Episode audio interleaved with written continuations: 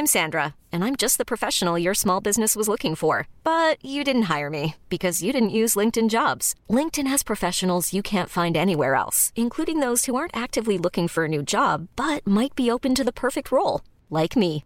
In a given month, over 70% of LinkedIn users don't visit other leading job sites. So if you're not looking on LinkedIn, you'll miss out on great candidates like Sandra. Start hiring professionals like a professional. Post your free job on linkedin.com/achieve today.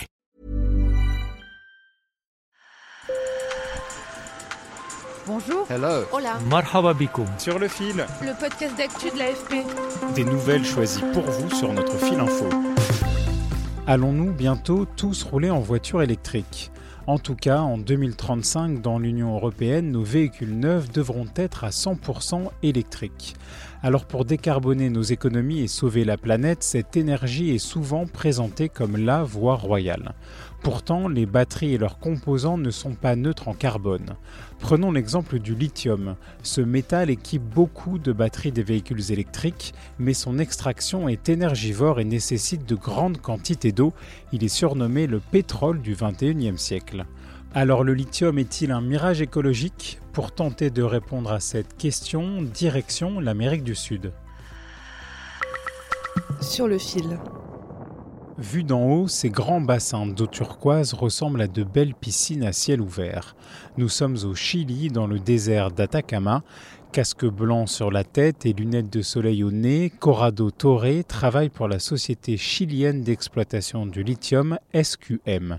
Cet hydrologue décrit le processus d'extraction de ce métal blanc. Le lithium se présente sous forme liquide. La façon la plus naturelle de l'extraire est de le transformer en un produit fini, et donc le processus d'évaporation, au cours duquel la saumure, riche en lithium, est pompée du sous-sol et placée dans ces bassins pour que l'eau s'évapore. Mais cette méthode pompe beaucoup d'eau dans une région souvent frappée par la sécheresse. La société SQM dit puiser près de 400 000 litres d'eau par heure pour les besoins de son usine. Au Chili, les sociétés d'exploitation de lithium doivent verser des dédommagements aux communautés locales. De l'autre côté de la frontière, en Argentine, Barbara Kipildor, 47 ans, prépare des empanadas dans une petite baraque faite en sel. Nous sommes près de Salinas Grandes, un désert de sel au nord-ouest de l'Argentine. Au loin, on aperçoit un panneau non au lithium. Ce dont j'ai besoin, c'est qu'il n'extrait pas le lithium, car nous avons besoin d'eau. C'est certain, ça ferait de nouveaux emplois, et je le reconnais.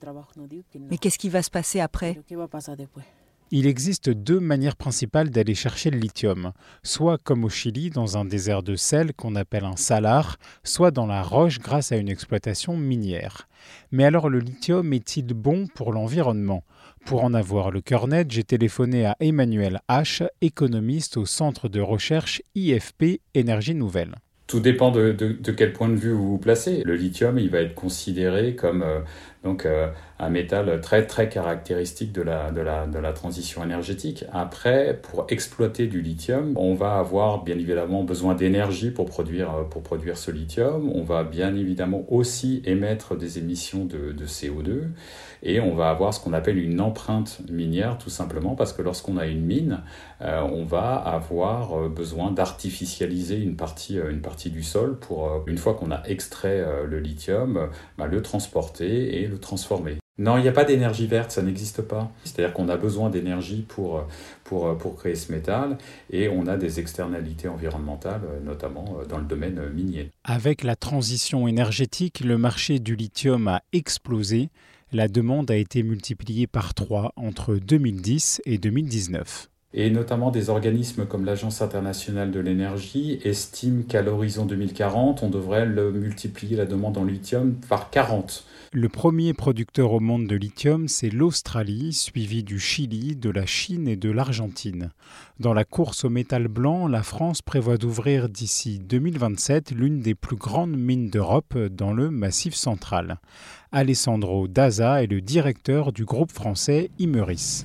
Aujourd'hui, on est ici pour lancer un projet majeur d'envergure qui va nous amener à produire ici sur le site des Beauvoirs 34 000 tonnes de lithium hydroxyde.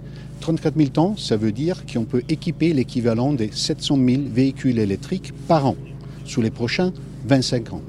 Alors la France, elle est comme la majeure partie des pays européens, elle est euh, dépendante à près de 100% de ses importations en lithium. Et donc penser la, la possibilité d'une production au niveau euh, national, ça veut dire quoi? Ça veut dire déjà une réduction de la, dépendance. Donc euh, augmenter sa part de souveraineté, c'est toujours quelque chose d'important. Après, il y a une question aussi très économique. Hein. Une mine de lithium, euh, comme, euh, comme, euh, comme on en parle en France actuellement, c'est possiblement des emplois directs et des emplois indirects. Après l'annonce, des élus écologistes de la région ont demandé au groupe Imeris de faire de cette mine un projet réellement vertueux sur le plan écologique. Pour améliorer l'impact du lithium sur l'environnement, l'industrie européenne mise beaucoup sur son recyclage, une pratique amenée à se développer, et sur l'amélioration des batteries.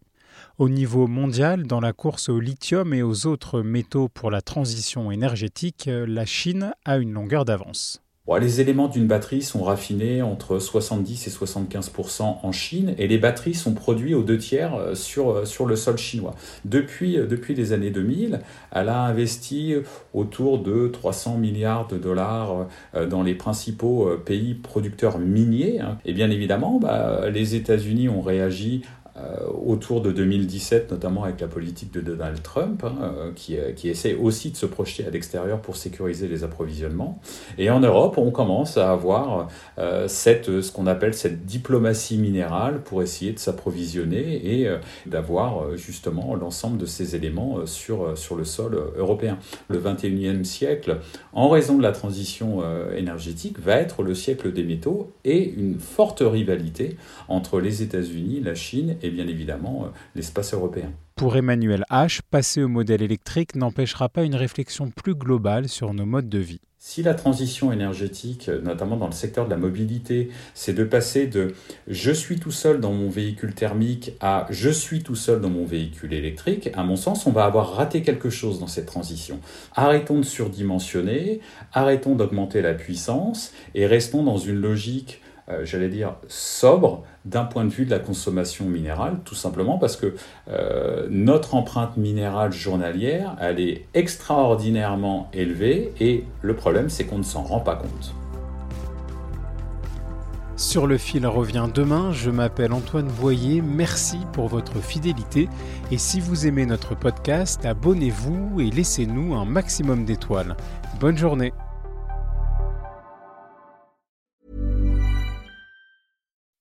When you make decisions for your company, you look for the no-brainers. If you have a lot of mailing to do, stamps.com is the ultimate no-brainer. Use the stamps.com mobile app to mail everything you need to keep your business running with up to 89% off USPS and UPS. Make the same no-brainer decision as over 1 million other businesses with stamps.com. Use code PROGRAM for a special offer. That's stamps.com, code PROGRAM.